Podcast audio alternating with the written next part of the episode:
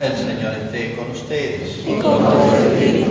Evangelio de nuestro Señor Jesucristo según San Lucas. Jesús iba enseñando por las ciudades y pueblos mientras se dirigía a Jerusalén.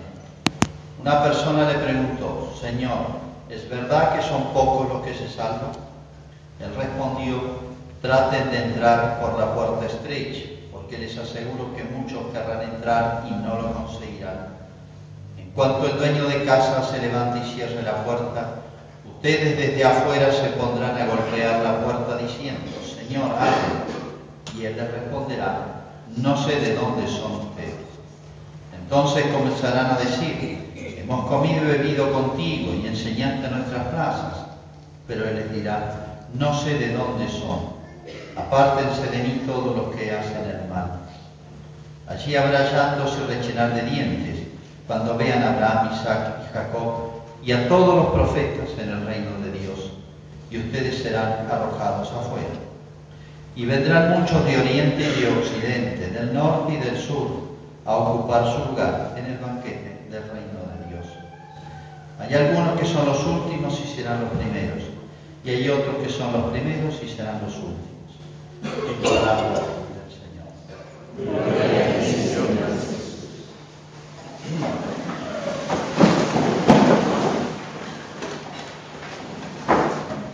Bueno, ya que el día ha sido muy absorbido por los festejos del Día del Niño, algunas reflexiones sobre los niños, sobre la niñez. Y en realidad el problema de la niñez son, somos los adultos. Este, creo que nunca se ha hablado tanto de, de los derechos de todos, hasta de los animales. Bueno, está la lista de derechos del niño. Pero yo creo que nos dirigimos hacia una incomprensión de la psicología del niño infantil. Tratamos al niño como una especie de adulto chiquito. Y el niño es otra cosa. Nos gloriamos de haber avanzado en todas las ciencias, la psicología, el estudio del hombre, etc. Pero creo que hay una terrible incomprensión. Voy a tratar de ser más claro. Jesús dijo, deje que los niños vengan a mí. Es como, obviamente, que todos vengan a mí. Pero la niñez tiene una importancia especial. Decía San Agustín, dame los cinco primeros años de una persona quedaos con el resto. Es decir, lo que se marca, sella, lo que queda en el alma en los primeros años, desde el punto de vista, de todo punto de vista, humano, psicológico, espiritual, yo diría queda para siempre. Y después más o menos se cosecha esa siembra. Bueno, y yo decía que hay una incomprensión del niño, voy a contar una anécdota muy real de hoy. Este, una colombiana, con todo el estilo, no sé cómo decir, latino, muy parecido a nosotros, que vive en Canadá, fue a trabajar a una guardería. Habían dos o tres más, ya saben que es costumbre, bueno, cada vez más, que los niños se críen en las guarderías, desde los cuatro meses creo que ya los dejan. Normalmente van a trabajar, pero a veces no. Van a trabajar en el jardín, etcétera. Bueno, lleva al niño a la guardería. Hay niñitos desde cuatro meses hasta, no sé, bueno, por etapas. La cuestión es que un niñito lloraba y entonces espontáneamente ella fue, lo alzó, lo acarició, lo abrazó, lo que hace cualquier ser humano, más una mujer. Bueno, fue denunciada por abuso de menores. Y hay una cantidad de leyes en Canadá que protegen, entre comillas, a los niños de los abusos. Luego esta mujer tuvo el riesgo de perder trabajo, tuvo que defenderse. Bueno, logró defenderse. Y dijo, ah, está bien, acá es delito hacer caricia a un niño, está bien que llore, que se la guarde. Después dice, no, es una barbaridad, no puedo. Se puso de acuerdo con las otras mujeres, reunió a todas las mamás, las madres de los chicos y les dijo, miren, ninguno de nosotros es abusado de menores. Confíen en nosotros, pero no nos pongan denuncias. Vamos a ver si el chico llora, vamos a dar cariño como si fuera la madre. Bueno, pactado. Y así siguieron las cosas. Contado por ellos. Bueno, fíjense, visto desde cierto punto de vista, uno dice, qué bien, qué protegidos están los niños en Canadá de los abusadores. Tengo varios casos más parecidos. Bueno, es decir, fíjense, aparentemente el razonamiento es así. Están protegidos por la ley. O sea que en Canadá, y esto pasa también en Estados Unidos en gran parte, ahora en ese sentido, eh, supone que toda persona es un eh, pedófilo, a no ser que pruebe lo contrario. Y para completar el panorama, un mexicano, también latino, al estilo nuestro, decía, yo cuando estoy con mis amigos, no me animo ni a tocarle la cabeza, que es tan natural, acariciar a un niño. No me animo ni a tocar la cabeza al, al hijito de mi amigo, porque algún vecino me puede presentar una denuncia. Abusador de menores. Conclusión, ¿quién se perjudica? Los niños. Dice, no, no, no los toco ni, ni la cabeza. Así que, fíjense, esta aparente sensibilidad, cuidado, protección legal de los niños, para mí es una monstruosidad. Que, que puede haber personas que abusen, sí, castígueselos, pero vamos a hacer un paralelo. Supongan que un policía o tres policías en Argentina abusen de su autoridad, vamos a suprimir la policía del país. Un médico tiene mala praxis, dos, tres, diez, vamos a suprimir la medicina en Argentina. Ese razonamiento es una locura. Así estamos razonando los países más avanzados. Y eso va a llegar acá porque copiamos todo, copiamos todo, sin pensar, sin discernir. Ya los antiguos, digo antes de Cristo, los romanos tenían un refrán, esos refranes sensatos. El abuso no quita el uso. El abuso no quita el uso. Si un médico abusa, policía o lo que sea, de su función, no quita que sea buena la policía o la medicina.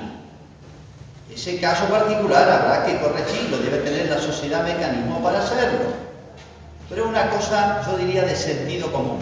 Pero fíjense hasta dónde hemos, nos hemos, yo diría, entontecidos. Y a lo que pensamos ser una protección, una defensa, es terrible.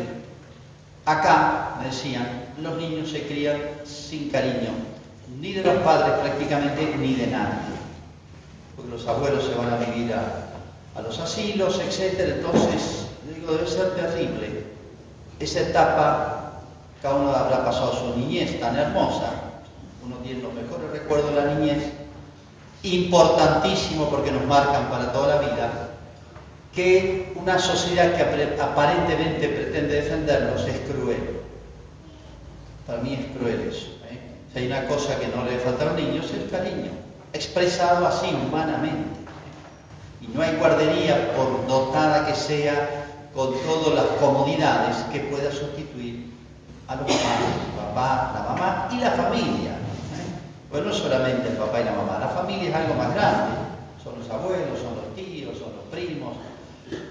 Es mucho más grande. Así que bueno, pero dice, pasa eso allá, o en Estados Unidos, o en Suiza, o en Holanda pasa esto, sí. Los países que admiramos más, los técnicamente más desarrollados, y los que imitamos más, y hacia dónde vamos o dónde queremos ir. Dirán yo no. Bueno, nuestra diligencia imita eso. Está entre los 10 países más, eh, con índices más altos de desarrollo, de, calidad de vida, etc. Esos índices que circulan por ahí. Y a veces nos deslumbran con eso. Pero hay que ver si estamos haciendo una civilización humana. Bueno, poco el tema de los niños, pero hay otra cosa tan más cerca Yo decía que importante es primerísimo, es más, antes de nacer el chico ya, ya recibe influjo del entorno. Antes de nacer, en el seno materno. Esto está demostrado, ¿eh? está demostrado hoy científicamente. Pero bueno, quiero hacer alusión a dos o tres cosas para que lo piensen. Acá hay muchos padres, parientes, abuelos, tíos, etc. Un tema es el juego. Si hay una cosa esencial al ser humano, el juego. Claro, juegos de adultos, de, de jóvenes y de niños. El niño, el juego ocupa una cosa más importante de su vida. Mamá, ¿pudiera jugar? Vieron, es ahí, hermano. Ustedes son, saben, aquellos. Bueno, es como, y el niño tiene una creatividad. Lo largan al patio, en 10 minutos inventó algo. Capaz que es peligrosísimo, capaz que como un cable. Bueno, inventan, tiene, es donde esa vitalidad que tiene el niño desarrolla su creatividad. Entonces es muy importante el juego de los niños. Pero hoy se ha perdido mucho el juego clásico, tradicional, diría yo, o el juguete tradicional que eran los animalitos. Para un niño no hay cosa más linda que un animalito, crear un, gato, un perro, un conejo. A veces lo mataban de tanto cuidado. Bueno, o la creatividad. Yo de chico casi nunca tuve juguetes. Los inventamos nosotros. Hacíamos un carrito con la latita de de, de, de, picadillo. Y uno fabricaba la casita revelada. Bueno, digamos, había mucha posibilidad de desarrollar la creatividad en contacto con la naturaleza. Pero hoy hemos sustituido el juego natural del niño, yo diría en contacto con la naturaleza en un sentido amplio, por el electrónico. Veo los pibitos chiquititos, chiquititos, con los celulares cada vez más grandotes. Y claro, hacen regalo, y ahí ya tiene internet y tiene de todo. Y lo aprenden a manejar más que uno. Después párenlo. Y he visto ya en adolescentes jóvenes que no pueden vivir sin el celular. Se vuelven locos, se no duermen, están con nervios, no sé. ¿eh? Es una adicción eso. Es una adicción. Y no nos damos cuenta, son cosas muy pequeñas, se van metiendo y van haciendo daño. No solamente eso, sino que es mucho mejor un partidito de fútbol, la pelota de fútbol clásico, para el chico la ilusión de la vida en mi tiempo era tener la pelota de fútbol propia y caer al, al baldío o a la canchita con los amigos a la hora del encuentro un fulbito, que acababan todos peleados, bueno, lo que sea, me llevo la pelota. Bueno, pero ahora la PlayStation juega el fútbol. O estos aparatos que es una cosa increíble, asombrosa. Bueno. Pero ¿qué, qué, ¿qué sentido educativo tenía el juego? Uno, no sé, mucho más de lo que voy a decir, pero uno es la creatividad, la expansión. Y otro la comunicación. Nadie juega solo, es terrible jugar solo. Yo siempre necesitaba otro, o varios. Y ahí aprende uno a tratar lo que se llama la, la sociabilidad del hombre. Aprender a tratar con otro ser humano. No sé si han visto. Hablo del juego, pero no han en la iglesia. Bueno, este. Ah, bueno, las. Eh,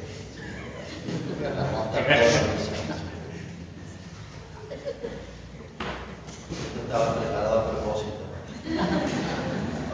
Bueno, este, tratar con aparatos no es lo mismo que tratar con personas. Uno se asombra cómo manejan los chicos chiquititos un teléfono, un programa, o juegan estos juegos este, electrónicos. Está bien, desarrollan algunas capacidades, pero se, atrofia lo más importante que es la capacidad que debemos desarrollar de tratar con personas.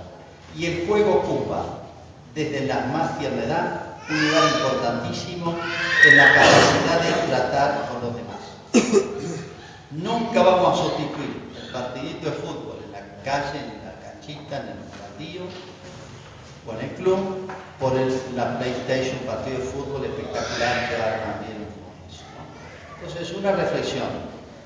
Los medios electrónicos, a veces son las niñeras electrónicas, lo tienen tranquilo toda la tarde, no joroba, pero son cosas que después tienen sus efectos y serios, que empiezan a preguntarle a las maestras, a los docentes en las escuelas si no hay, a partir a los psicopedagogos, psicólogos, si no están apareciendo muchísimos problemas de convivencia, de aprendizaje, de concentración, etcétera, etcétera. Segundo tema, el juego y el juego infantil y natural, diría yo. Segundo tema, hay música para niños. Así como hay juegos, hay... Pero bueno, ahora le metemos a los niñitos música de adultos. De pasada voy a un pelotero, era un boliche para niñitos de cuatro años. Era el boliche niño, que cualquiera puesto ahí, parece una sucursal. Esas luces así intermitentes, no sé, ese aparato que da vuelta lo marea uno, música caribeña, no sé qué era salsa, no sé qué, le había puesto y todo el niñito así chiquitito bailando, salsando, no sé qué era. Eso no es infantil, ¿entiendes? Y los papachochos ahí todos, ahí, qué, qué gracioso.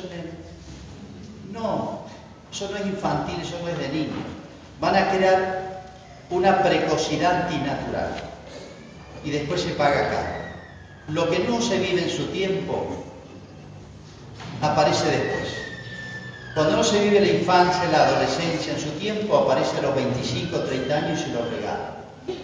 uno de 30 años, adolescente, no se va más.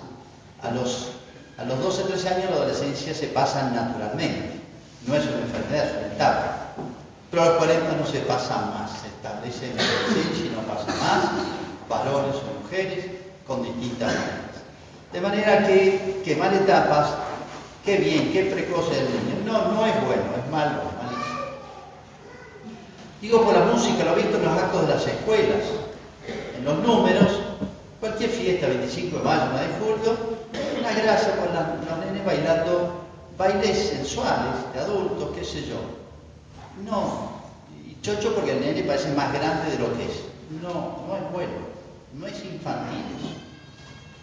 O a veces las academias, miren los bailes árabes, he visto acá en Osaka, en Malar, niñitos chiquititos ahí para avanzar al aire, la contorsionándose en los bailes árabes, eso es malo, no es.